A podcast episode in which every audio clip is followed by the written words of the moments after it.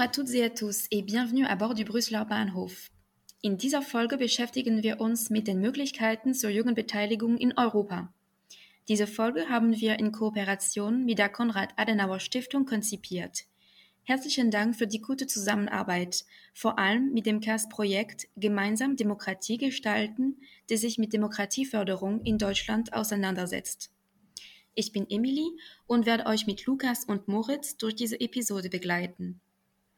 Gerade in einer Zeit, wo unsere Bewegungsfreiheit und Handelsbeteiligung begrenzt erscheinen, wollten wir auf konkreten Initiativen der Jugendpartizipation auf der EU-Ebene gucken. Vielleicht findet ihr da Tipps, Inspiration und Lust auf mehr Engagement. In dieser Folge wollen wir uns anschauen, welche Rolle die Konferenz zur Zukunft Europas für junge Menschen spielt. Wir thematisieren auch die Initiativen der EU zur Jugendbeteiligung und schauen abschließend auf die Situation junger Menschen in der Corona-Krise. Zu Gast in dieser Folge sind Sophie Pornschlegel vom Brüsseler Think Tank European Policy Center und Sofia Pereira, die im Brüsseler Büro der Konrad-Adenauer-Stiftung arbeitet.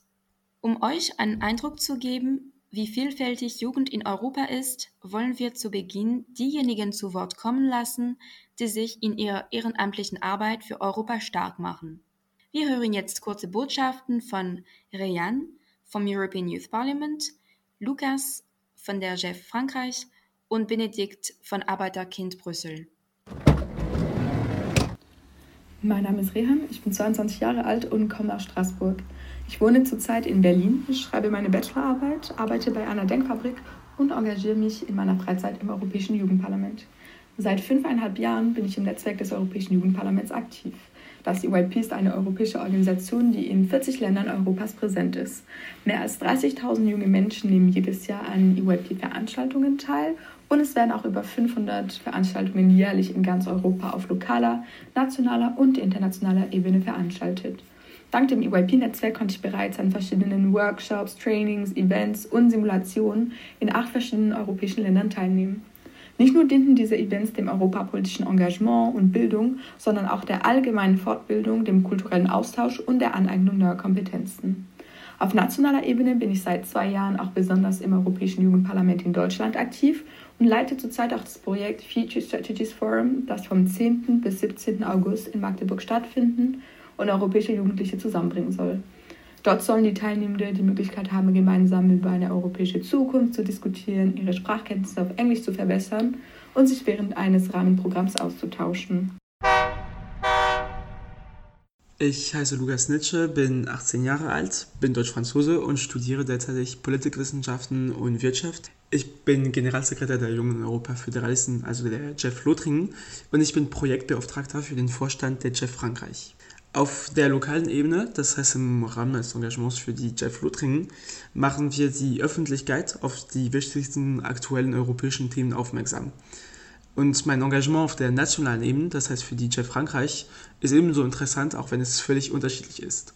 Zusammen mit den anderen Mitgliedern des Vorstands koordinieren wir einerseits die Aktionen der verschiedenen Sektionen und andererseits führen wir politische Kommunikationskampagnen durch, zum Beispiel die Kampagne Democracy Under Pressure, die jetzt im März beginnen wird und welche die Verstöße gegen die Rechtsstaatlichkeit in Europa anprangert, zum Beispiel wie es der Fall jetzt in ähm, Belarus ist. Hallo, mein Name ist Benedikt Weingärtner und ich habe im September 2019 die Brüsseler Gruppe der Organisation Arbeiterkind.de mitgegründet.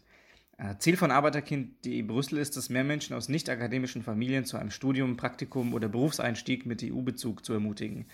Erstakademikerinnen und Erstakademiker sind nach unserer Einschätzung vor allem aus drei Gründen im EU-Umfeld unterrepräsentiert.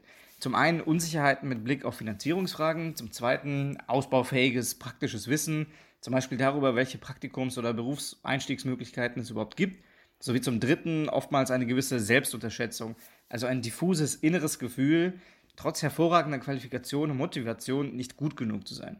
Und daher bieten wir regelmäßige Informationsveranstaltungen an, etwa zu Karrieremöglichkeiten in den EU-Institutionen, helfen bei konkreten Bewerbungen oder im Rahmen eines Mentoring-Programms und möchten jungen Menschen Mut machen, indem wir ihnen erzählen, welche Erfahrungen wir auf dem Weg nach Brüssel gemacht haben und wie wir Schwierigkeiten erfolgreich überwunden haben. Vielen Dank, Rian, Luca und Benedikt. Die Klimapolitik hat gezeigt und wir sind davon überzeugt, dass die Stimmen von jungen Menschen für die zukünftige Politikgestaltung zählt. Von daher haben Lukas und Moritz an dem konkreten Beispiel der Konferenz zur Zukunft Europas gearbeitet, welche Rolle die europäische Jugend spielen kann und sollte. Ja, vielen Dank, Emilie. Wir wollen jetzt über die Konferenz zur Zukunft Europas sprechen. Worum geht es da eigentlich? Also die Idee hinter der Konferenz hatte ursprünglich der französische Präsident Emmanuel Macron und die Kommissionspräsidentin Ursula von der Leyen hat diese Idee nach ihrem Amtsantritt 2019 aufgenommen. Das Ziel dieser Konferenz ist es, 20 Jahre nach dem Europäischen Verfassungskonvent, der Anfang der 2000er Jahre durchgeführt wurde und in der Verabschiedung des Lissabon-Vertrags mündete, wieder einmal eine groß angelegte Reflexion über die zukünftige Ausrichtung der EU anzustoßen. Und anders als, als bei vergangenen Konventen geht es hier dezidiert nicht darum, eine Vertiefung zum Beispiel oder die geografische Ausweitung der Union voranzutreiben, sondern ganz offen die Frage zu stellen, wie soll die EU in Zukunft aussehen und was müssen wir tun, um sie zukunftsfest zu machen. Warum es wichtig ist, darüber zu diskutieren, dafür gibt es eine Reihe von Gründen. Die EU steht inneren und äußeren Herausforderungen gegenüber, wie beispielsweise dem Austritt des Vereinigten Königreichs, des Brexits, der nicht lange zurückliegt, es wurden auch in der Außenpolitik generell wenige Fortschritte gemacht. Die Migrationspolitik ist ein großes Thema für die EU. Und natürlich gibt es die großen gemeinsamen Herausforderungen des Klimawandels, der Digitalisierung und der Sicherung von sozialem Zusammenhalt in der Europäischen Union. Und dann kommt auch noch die Corona-Krise obendrauf, die natürlich für alle Mitgliedstaaten eine immense Challenge darstellt. Wie genau diese Konferenz gemacht werden soll, wie sie aussehen soll, ist noch nicht ganz klar. Moritz wird uns gleich erzählen, dass die Idee so ein bisschen verschoben werden ähm, musste. Und selbst heute, also Ende Februar 2021, als wir diese Folge aufnehmen, sind der Aufbau und die Governance der Konferenz noch unklar. Es sind allgemeine Informationen bekannt, die äh, in die Richtung gehen, dass es die Beteiligung von BürgerInnen in sogenannten Agoras, also großen Versammlungen geben soll, sowohl digital als auch vor Ort. Da sind verschiedene Formate und Veranstaltungen im Blick, mit, im Blick auf unterschiedliche Akteure geplant, aber ein genaues Layout dieser Konferenz gibt es noch nicht. Wann soll es denn losgehen, Moritz? Ja, genau, Lukas. Wie du gerade gesagt hast, musste der Beginn der Konferenz verschoben werden. Der sollte eigentlich am 9. Mai 2020 sein. Dann kam die Corona-Krise und auch Streitigkeiten zwischen den europäischen Institutionen, also dem Rat, der Kommission und dem Parlament, darüber, wie die Konferenz genau durchgeführt werden soll und wer da im Einzelnen für was zuständig ist. Anfang Februar diesen Jahres gab es dann eine Einigung, wie die Konferenz von den drei Institutionen durchgeführt werden soll. Und der Starttag soll dann jetzt am 9. Mai 2021, also am diesjährigen Europatag liegen. Sofern es dann auch nach den Umständen möglich ist, soll die Auftaktveranstaltung in Straßburg durchgeführt werden.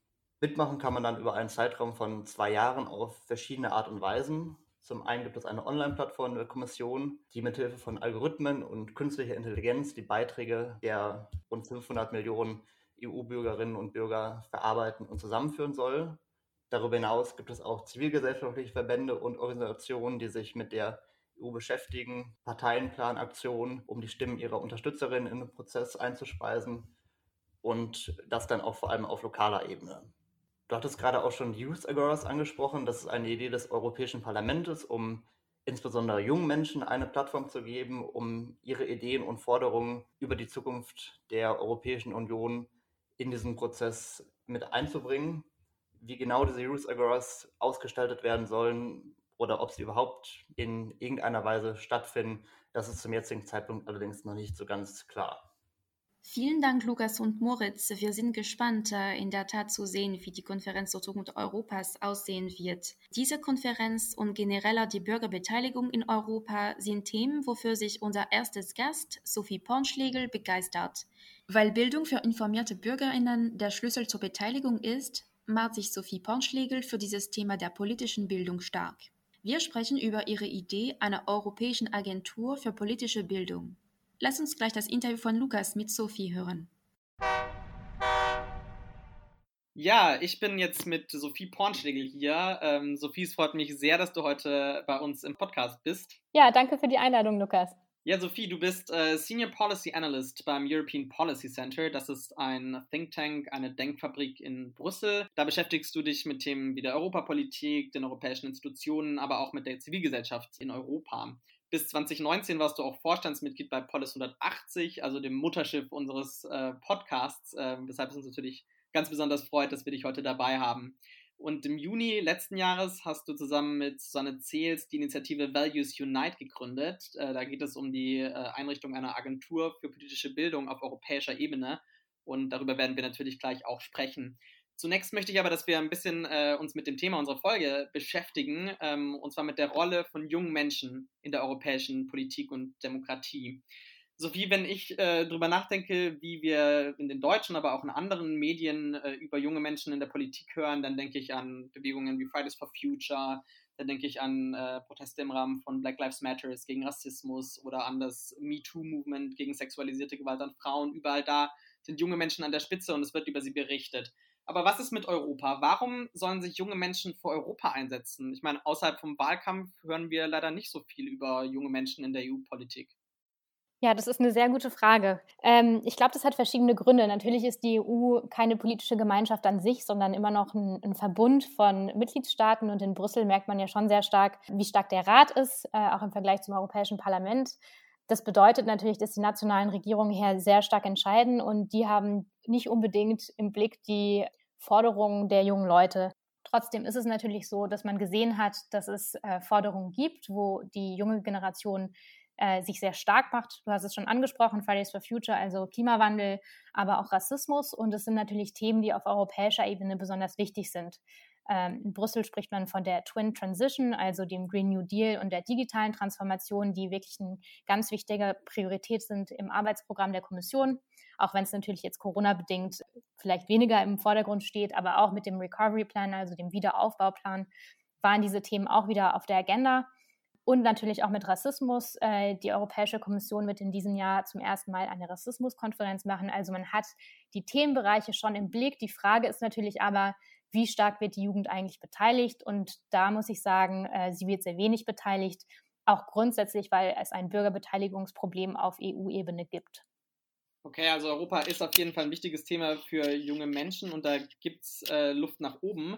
Denken wir es mal von der anderen Seite her. Ich bin ein junger Mensch und möchte mich für Europa einsetzen. Wie kann ich denn heute schon mitmachen? Wie kann ich mich jetzt trotz der Probleme, die du beschrieben hast, die es da bei der Beteiligung gibt, wie kann ich mich äh, einbringen?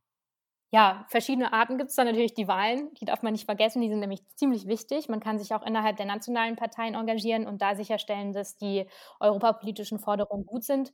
Oft ist leider Europapolitik immer nur ein zweitrangiges Thema, wenn es das auch nicht sein sollte. Das heißt, über die nationale Ebene funktioniert sehr viel und das vergisst man ganz oft. Ähm, direkt neben den Wahlen gibt es noch die Europäische Bürgerinitiative. Äh, da braucht man aber relativ viele Unterschriften, damit es funktioniert. Äh, und dann gibt es auch noch jetzt hoffentlich die ab dem 9. Mai die Konferenz zur Zukunft Europas, äh, wo es darum geht, Bürgerbeteiligungsformate überall in Europa zu haben, um äh, zusammen mit Bürgerinnen und Bürgern zu diskutieren, in welche Richtung sich die EU bewegen soll in den nächsten Jahren und auch sicherzustellen, dass es eben diese Input-Legitimität gibt, die der EU so stark fehlt. Also es gibt, würde ich sagen, direkte Instrumente und indirekte Instrumente, Wobei ich glaube, dass die nationale Ebene oft unterschätzt wird und dass man Europapolitik gerade auch in den nationalen Debatten noch viel stärker positionieren sollte, damit sich was bewegt, weil man unterschätzt zum Beispiel, wie stark die deutsche Bundesregierung hier in Brüssel was zu sagen hat, ob es über die CDU ist, die in der EVP sitzt, also die Parteien selbst, natürlich im Rat äh, und weil es einfach das demografiestärkste Land ist in Europa. Okay, also die nationale Ebene auch äh, als entscheidenden Hebel, den man manchmal äh, vergisst. Jetzt hast du aber, ich habe es eingangs schon erwähnt, äh, im Sommer eine Initiative gegründet, die sich mit dem Thema Beteiligung, politische Bildung auf europäischer Ebene ähm, eigentlich beschäftigt. Also genau dieses äh, Vakuum versucht äh, zu füllen. Die Initiative heißt Values Unite und äh, auf eurer Homepage sagt ihr, ihr möchtet eine Agentur für politische Bildung für Europa, in Europa gründen. Kannst du uns ganz kurz beschreiben, worum geht es da? Was hat es mit dieser Agentur auf sich? Also wir haben die Initiative gegründet, um diese Idee zu unterstützen. Und die Idee ist zu sagen, wir brauchen auf europäischer Ebene eine Agentur für politische Bildung. Äh, das ist natürlich inspiriert von der Bundeszentralen für politische Bildung. Vielleicht als Hintergrund, äh, Deutschland ist eines der einzigen Länder mit Luxemburg, die so eine institutionalisierte Agentur hat für politische Bildung. Das gibt es in anderen europäischen Ländern kaum. Und unsere Idee war, wir haben eigentlich gemeinsame Werte, äh, wir haben gemeinsame Verträge und wir sehen, wir haben gerade Schwierigkeiten mit Rechtsstaatlichkeit zum Beispiel. aber wir haben überhaupt keine gemeinsame politische Bildung und das kann eigentlich nicht sein. Und deswegen haben wir uns gedacht, dass es macht Sinn, eine Agentur zu gründen, die vor allem zunächst erstmal monitoren würde, wie funktioniert eigentlich politische Bildung in den verschiedenen 27 Mitgliedstaaten. Ist es formal, ist es nonformale Bildung? Mit welchen Themen beschäftigen die sich? Ähm, wird eigentlich, gibt es eine europäische Dimension der politischen Bildung? Also spricht man auch über Europa oder spricht man nur über zum Beispiel die französischen Werte, äh, die republikanischen Werte? Um also einmal zu schauen, was gibt es eigentlich in der EU an politischer Bildung? Und die EU hat im Bildungsbereich eine unterstützende Funktion. Das heißt, sie könnte erstmal auch die Mitgliedstaaten unterstützen, indem politische Bildung angeboten wird und natürlich auch diese europäische Dimension dann gestärkt wird. Und es wäre notwendig, weil äh, zum Beispiel mit der Konferenz zur Zukunft Europas geht die EU sehr stark davon aus, dass sich alle Bürgerinnen und Bürger gleich engagieren können, was natürlich nicht der Fall ist, wenn man nicht die gleichen Kompetenzen und die gleichen Kenntnisse hat, äh, was die EU angeht, aber auch grundsätzlich ähm, die Politik an sich. Ja, auf die Konferenz zur Zukunft Europas wollen wir gleich noch zu sprechen kommen. Bleiben wir einmal noch ähm, bei der Agentur für politische Bildung, bei dieser Idee. Du hast gerade schon gesagt, es geht darum, wenn ich richtig verstanden habe, dass man eigentlich auch schaut, wie können wir die nationale Ebene unterstützen bei, den, bei der Übergabe von Werten, bei der Vermittlung von Werten äh, für junge Menschen oder auch für nicht so junge Menschen. Da gibt es ja aber dann doch eine ganz unterschiedliche Vorstellung in Europa, welche Werte äh, man fördern sollte. Ne? Ich denke jetzt an das äh, Beispiel, ich weiß nicht, Ungarn, Polen, äh, Länder, die äh, bekanntermaßen ähm, vielleicht andere Werte haben, und zwar nicht nur die Regierungen, ähm, sondern auch die Bevölkerung, wenn wir uns anschauen, dass äh, Regierungen äh, wie die Orban-Regierung in Ungarn ja doch eine große Mehrheit in der Bevölkerung hinter sich hat. Siehst du da nicht ein Problem, dass die Werte in verschiedenen Mitgliedstaaten eigentlich sehr unterschiedlich sind und es vielleicht für Europa gar nicht so einfach ist, da unparteiisch unterstützend zu wirken? Ja, das ist eine sehr gute Frage. Äh, das ist nämlich der Krux an der ganzen Sache. Die Wertefrage ist eine schwierige, weil es natürlich stimmt, äh, dass es sehr unterschiedliche Werteverständnisse gibt in Europa. Aber statt es unter den Teppich zu kehren und dann zu merken, oh, wir haben jetzt gerade ein Problem, weil Polen und Ungarn überhaupt nicht in die gleiche Richtung denken wie andere, sollte man darüber sprechen. Und eine Agentur würde auch dazu dienen, dass dass man eine Dialogplattform hätte, in dem es darum geht, auch darüber zu sprechen und zu schauen, was sind eigentlich unsere Differenzen und was sind eigentlich unsere Gemeinsamkeiten. Denn man kann ja sehr wohl Werte in Verträgen festschreiben. Sie brauchen aber eine Legitimität innerhalb der Gesellschaft. Sonst äh, kann es irgendwo aufgeschrieben werden, aber dann ist es auch egal. Und es kann nur passieren, indem man eine öffentliche Debatte darüber hat und auch offen darüber spricht. Und so eine Agentur würde das unterstützen. Vielleicht noch ein Punkt zu ähm, Polen und Ungarn. Die EU hätte eine unterstützende Funktion für Mitgliedstaaten, aber auch für die regionale Ebene, natürlich abhängig davon, ähm, wo Bildungspolitik gemacht wird. Man sieht ja in Deutschland ist es ja vor allem die Länder, die da die Kompetenzen hat. Was wir aber auch vor allem gedacht haben, ist, dass natürlich äh, nonformale Bildung, also zum Beispiel zivilgesellschaftliche Organisationen, die politische Bildung anbieten, auch direkt gefördert werden sollten. Ähm, das ist, findet teilweise statt, wie zum Beispiel mit Programmen Europe for Citizens, gerade auf EU-Ebene. Aber das ist wirklich sehr, sehr klein im Vergleich zu dem, was gemacht werden sollte und müsste, um, um politische Bildung auch auf nationaler Ebene, lokal, regional in Europa zu verankern du hast es gerade schon angerissen, wir haben auch europäische Werte, ne? also wenn wir jetzt über die nationalen Werte äh, reden, die Europa vielleicht unterstützen kann durch so eine Agentur. Es gibt ja auch Werte, die im in den europäischen Verträgen verankert sind. Ähm, aber es gibt nicht immer so ein gemeinsames Verständnis dafür. Und ich habe verstanden, dass es äh, euch auch darum geht, ähm, an diesem Verständnis, an diesem gemeinsamen Verständnis der Werte, die wir gemeinsam in der Europäischen Union haben, zu arbeiten. Und äh, das hast du schon angesprochen, äh, die Konferenz zur Zukunft Europas, äh, über die wir in der Folge hier ja auch euch schon ein bisschen was äh, erzählt haben vor ein paar Minuten. Diese Konferenz ähm, soll bald losgehen. Ähm, Sophie, meinst du, das ist auch eine Chance, zum einen für diese Idee der Agentur der politischen Bildung, aber auch für das größere Thema, über das wir gesprochen haben, Jugendbeteiligung. Ist das eine Chance, um wirklich dafür zu sorgen, dass junge Menschen näher an Europa rücken und auch Europa mehr mitgestalten können? Ja, das ist eine große Frage, ob das eine Chance ist. Im Plan des Europäischen Parlaments sollte es sogenannte Youth Agoras geben. Äh, es ist jetzt aber unklar, ob sie jetzt stattfinden oder nicht. Also es ist sehr, sehr viel noch vage. Und das Grundgefühl hier in Brüssel ist auch, äh, dass man eher schon enttäuscht ist davon, weil natürlich die Ambition dieser Konferenz es schon war, richtige Bürgerversammlungen zu organisieren, äh, die methodisch aufgestellt sind, also methodologisch richtig aufgestellt sind, ähm, in dem es wirklich darum geht, auch wichtige Themen zusammen mit den Bürgerinnen und Bürgern zu besprechen und die dann auch politisch aufgenommen werden. Und es sieht leider zunehmend danach aus, dass es eher äh, eine ja, Kommunikationsstand der Kommission werden soll, wo man so ein bisschen Werbung für die EU macht. Das ist jetzt die ganz grob geschildert äh, der, ja, der, die andere Seite der Sache. Wahrscheinlich wird es etwas dazwischen sein. Trotzdem sollten gerade zivilgesellschaftliche Organisationen äh, sich stark dafür einsetzen, dass die Konferenz startet und ähm, dass die Kommission auch ambitioniert dahinter steht. Weil wenn es jetzt eh stattfinden soll, dann sollte es auch zumindest ambitionierter stattfinden als jetzt wie geplant. Vielen Dank. Äh, ein sehr, sehr schöner Überblick, auch über kritische Perspektiven auf diese Konferenz, auf die wir natürlich alle sehr gespannt sind. Äh, und du hast schon angesprochen, es geht auch sehr viel darum, was wir, also die Bürgerinnen und Bürger der Europäischen Union, ähm, daraus machen. Das ist doch ein wunderbares äh, Schlusswort für unser Gespräch. Liebe Sophie, vielen Dank, dass du dir die Zeit genommen hast. Ja, danke, Lukas.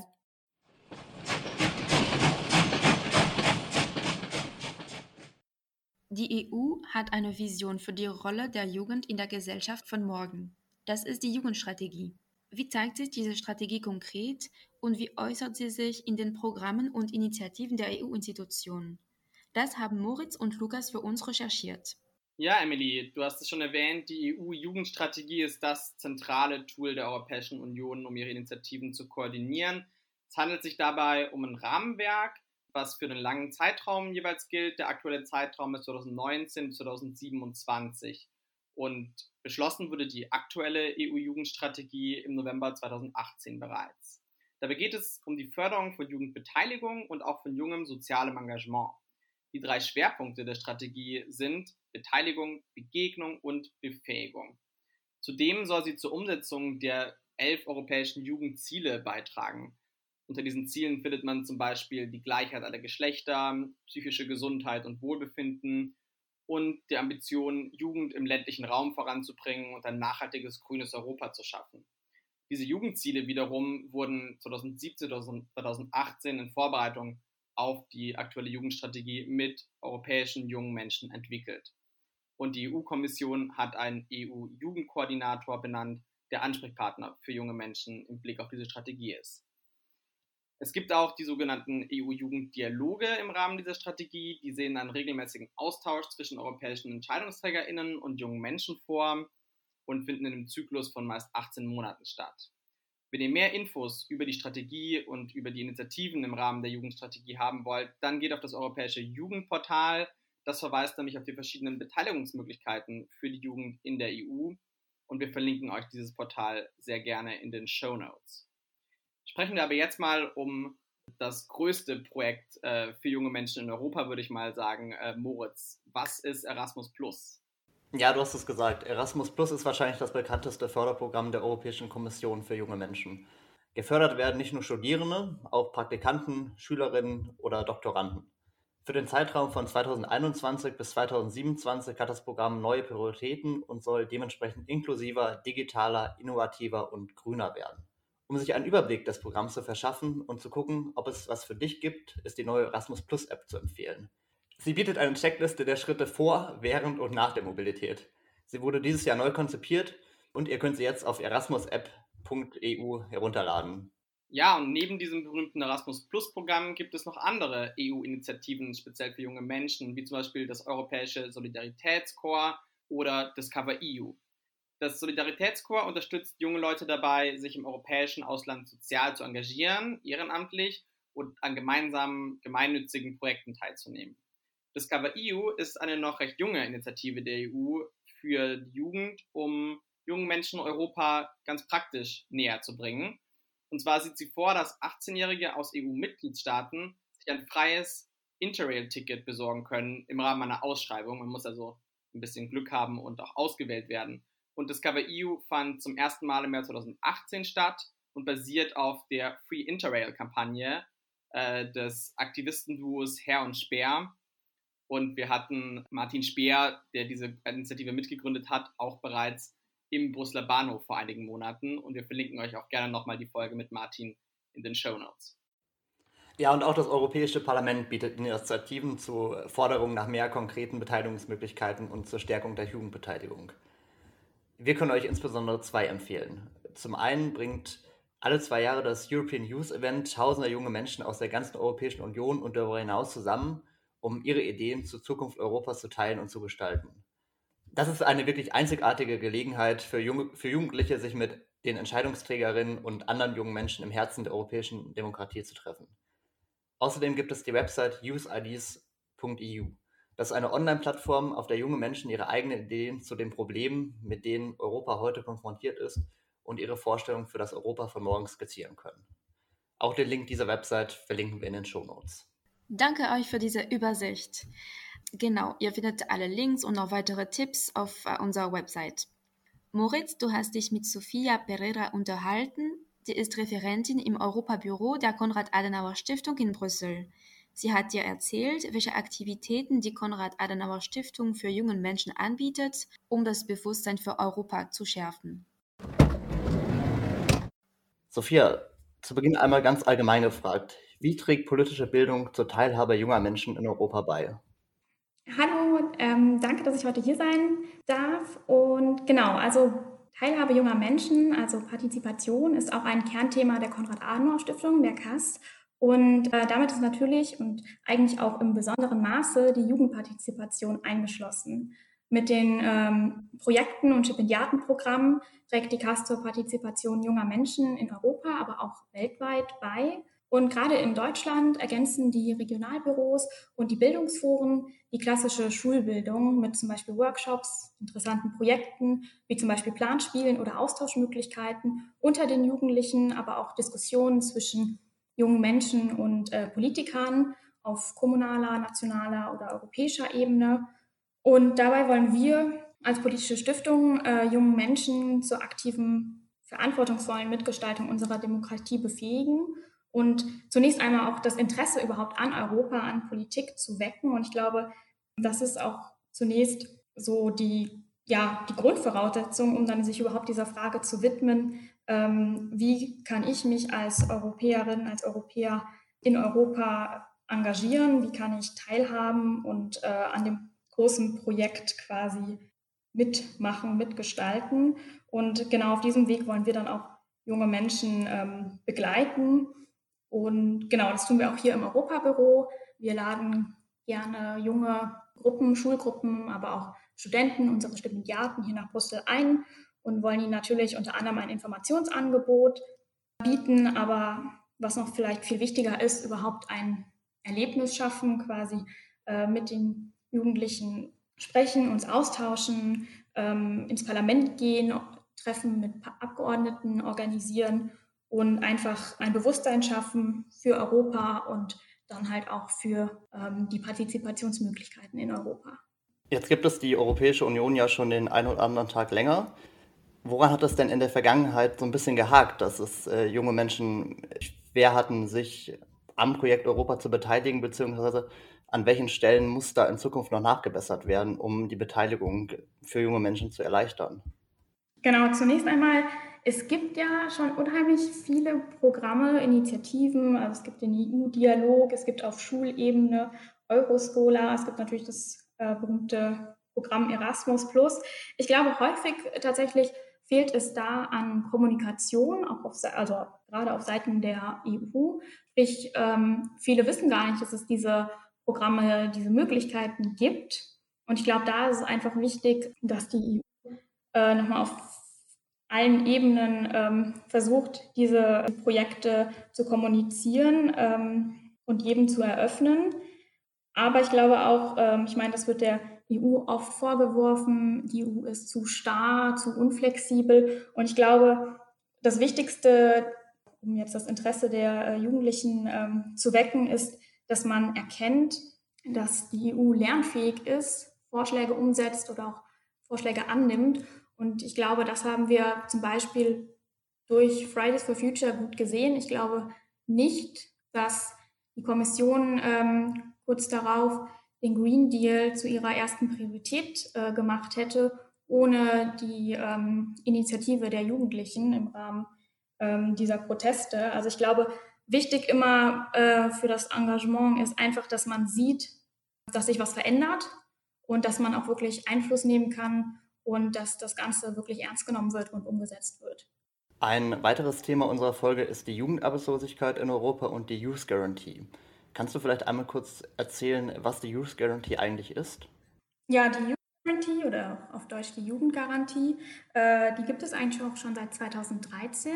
Im Zuge der Finanzkrise ähm, gab es dann 2013 tatsächlich den höchsten Prozentwert an Arbeitslosigkeit, ich glaube mit fast 25 Prozent in der EU. Daraufhin wurde dieses Programm gestartet, in dem sich die EU-Mitgliedstaaten verpflichten, durch die Jugendgarantie einen erfolgreichen Übergang junger Menschen äh, ins Berufsleben zu gewährleisten.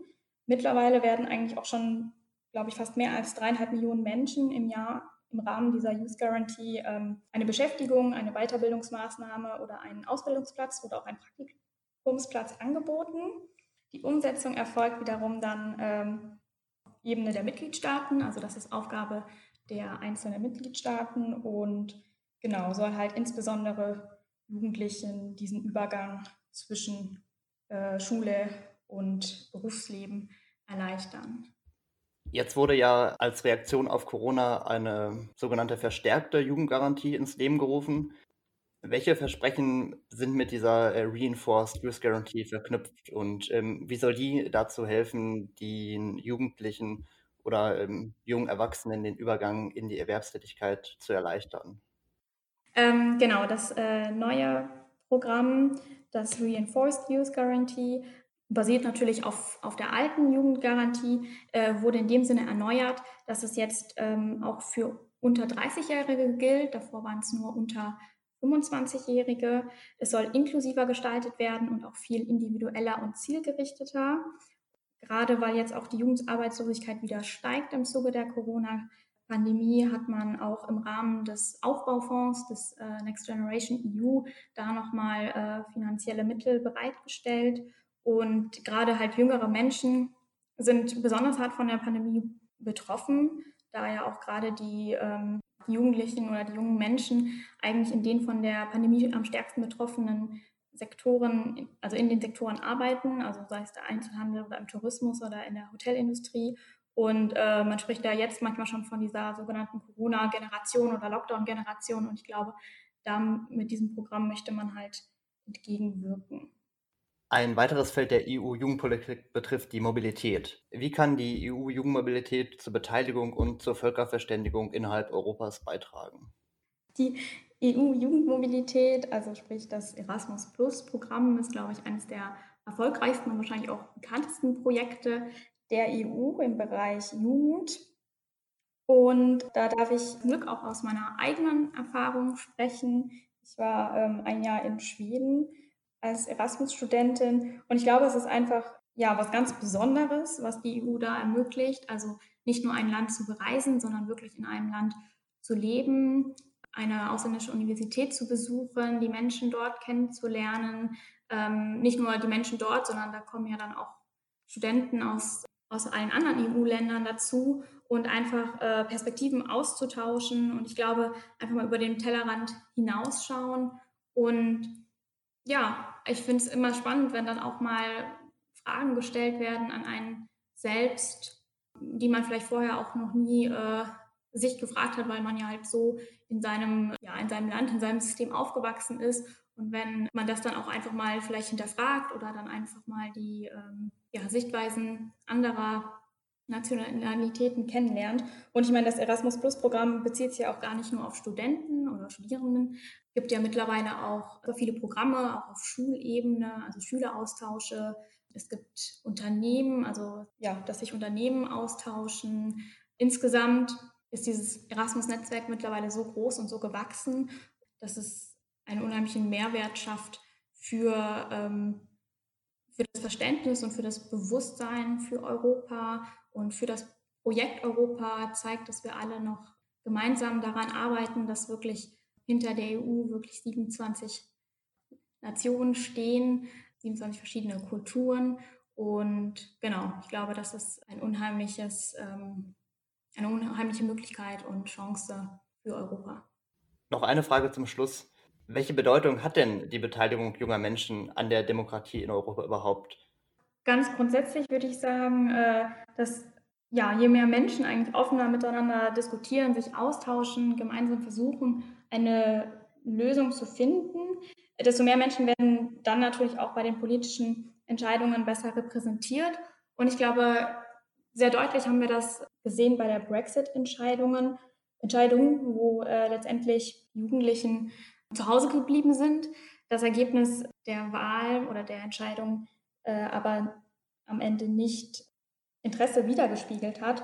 Und das hat uns, glaube ich, gezeigt, dass gerade ähm, Partizipation bei der Jugend äh, in Europa enorm wichtig ist und dass wir weiterhin die Leute für Europa begeistern müssen, dass wir deren Einsatz äh, für Europa stärken. Und genau, wie eben gesagt, ich glaube, das Wichtigste ist, dass junge Menschen merken und sehen, dass sich was verändert und dass sie auch äh, an dieser Veränderung teilhaben können. Ja, vielen Dank für das Gespräch und diese Einblicke in die Arbeit der KAS und ähm, deine Sichtweisen auf die EU-Jugendpolitik. Dankeschön. Mit Sophia haben wir gerade schon über die Situation junger Menschen in der Krise und das Thema Jugendarbeitslosigkeit gesprochen. Das wollen wir jetzt zum Abschluss der Folge noch einmal etwas vertiefen. Grundsätzlich fällt Beschäftigungs- und Jugendpolitik in die Zuständigkeit der Mitgliedstaaten. Im Rahmen der EU-Sozialpolitik unterstützt aber die EU die Mitgliedstaaten mit einer Reihe von Maßnahmen. Fördermittel für Ausbildungs- und Beschäftigungsprogramme, Maßnahmen zur Verbesserung von Lehrstellen und Praktika, internationale Ausbildungsmöglichkeiten und Arbeitsplätze im Ausland oder auch freiwilligen Projekte. Eine der Initiativen ist die Jugendgarantie, die das Problem der Jugendarbeitslosigkeit bekämpfen soll. Moritz Lukas, könnt ihr uns ein bisschen mehr erzählen, was diese Jugendgarantie ist? Ja, Emily, das äh, werden wir tun. Das ist nämlich ein ganz großes und wichtiges Instrument der Europäischen Union, um gegen die Arbeitslosigkeit junger Menschen in Europa zu kämpfen. Moritz, gib uns doch gerne mal einen ersten Überblick darüber, wie steht es um die Jugendarbeitslosigkeit in der EU heute, aber auch in den letzten Jahren? Wie hat sich das so entwickelt? Ja, Lukas, bevor wir uns anschauen, wie hoch die Jugendarbeitslosigkeit heute in Europa ist, ist es ganz interessant, einmal zu schauen, wie sie sich in den letzten Jahren entwickelt hat. Da sind vor allem die Folgen der weltweiten Wirtschafts- und Finanzkrise 2013 beachtenswert. In der Folge der Weltfinanzkrise stieg die Arbeitslosenquote der 15- bis 29-Jährigen in der EU von knapp 12 Prozent im Jahr 2008 auf 19 Prozent Anfang 2013. Dabei waren die Mitgliedstaaten aber sehr unterschiedlich betroffen. In Griechenland und Spanien lag die Arbeitslosenquote 2013 bei über 40 Prozent, in Portugal und Italien bei immerhin fast 30. In Deutschland und Österreich hingegen bei unter 8. Nach dem Abflachen der Finanzkrise stellte sich dann eine kontinuierliche Verbesserung ein. Im Dezember 2019 lag die durchschnittliche Jugendarbeitslosigkeit in der EU wieder bei K 12 Prozent, wobei die Spanne zwischen den Mitgliedstaaten aber ähnlich groß bliebe. In Tschechien und Deutschland waren unter 5 Prozent der Jugendlichen arbeitslos, in Spanien fast 25 und in Griechenland fast 30 Prozent. Und obwohl die Lage Ende 2019 in einigen Ländern immer noch nicht gut war, war die Verbesserung im Vergleich zum Hochpunkt 2013 auch dort deutlich. Die Corona-Krise droht jetzt aber diesem positiven Trend ein Ende zu setzen. Nachdem die Zahlen jahrelang zurückgingen, waren im August 2020 bereits 17,6 Prozent der 15- bis 24-jährigen Europäerinnen arbeitslos gemeldet, befanden sich also weder in der Schule, Studium, Ausbildung, Praktikum oder Berufstätigkeit. Bei den jungen Menschen zwischen 25 und 29 war die Entwicklung ähnlich. Ohne effektive Gegenmaßnahmen droht sich die Jugendarbeitslosigkeit weiter zu verschlimmern, je länger die Krise dauert. Denn Berufseinsteigerinnen haben es auf dem Arbeitsmarkt in Krisenzeiten besonders schwer. Ja, und weil das für junge Menschen eben so ein großes Thema ist, äh, die Auswirkungen der Krise auf die Beschäftigung, ähm, hat die Europäische äh, Union bereits 2013, wie uns Sophia eben schon gesagt hat, die sogenannte Jugendgarantie ins Leben gerufen, die dafür sorgen soll, eben Beschäftigungsmöglichkeiten für junge Menschen finanziell zu unterstützen und zu schaffen. Und das hat Sophia auch eben schon erwähnt, die wurde letzten Herbst ähm, reformiert und es gibt jetzt die sogenannte verstärkte Jugendgarantie. Und eine entscheidende Änderung war eigentlich, dass die Gruppe der Menschen, die daran teilnehmen kann, äh, ausgeweitet wurde. Also bisher galt das nur für Menschen äh, bis 24 Jahren und jetzt offiziell für alle unter 30 Jahren.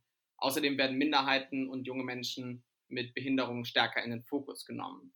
Die Angebote sollen mit der verstärkten Jugendgarantie jetzt auch besser auf den Bedarf von Unternehmen abgestimmt werden und effektiv erforderliche Kompetenzen vermitteln, zum Beispiel durch zielgerichtete Crashkurse, Bootcamps äh, und die Förderung des dualen Ausbildungssystems in ganz Europa ist ebenfalls Teil der Zielsetzung.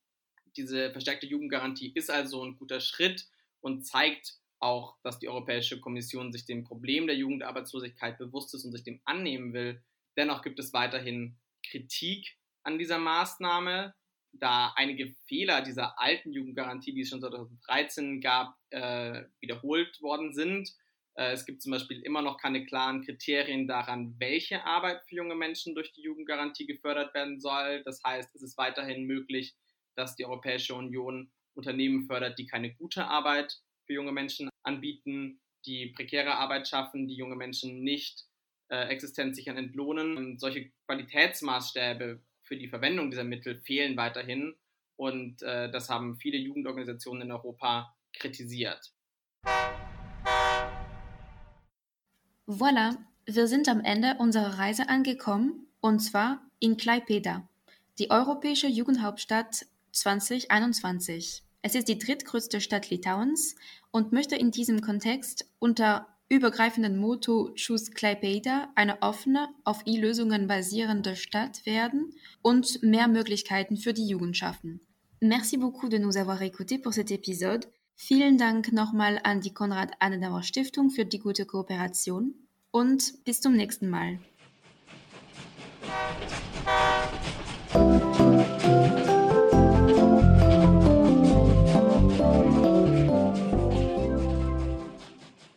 Dieser Polis 180 Podcast gibt ausschließlich die Meinung der Autorinnen und Autoren wieder. Die Verantwortung für den Inhalt liegt bei den Autorinnen. Polis 180 ist ein Grassroots Think Tank, der wissenschaftliche Erkenntnisse für politische Entscheidungsträgerinnen übersetzt. Ideen, Analysen und Lösungsansätze unserer Generation bringen wir durch innovative, partizipative und inklusive Ansätze in den politischen Diskurs ein. In thematischen Programmen und mit neuen und kreativen Formaten entwickeln wir echte Alternativen für eine konstruktive Außen- und Europapolitik.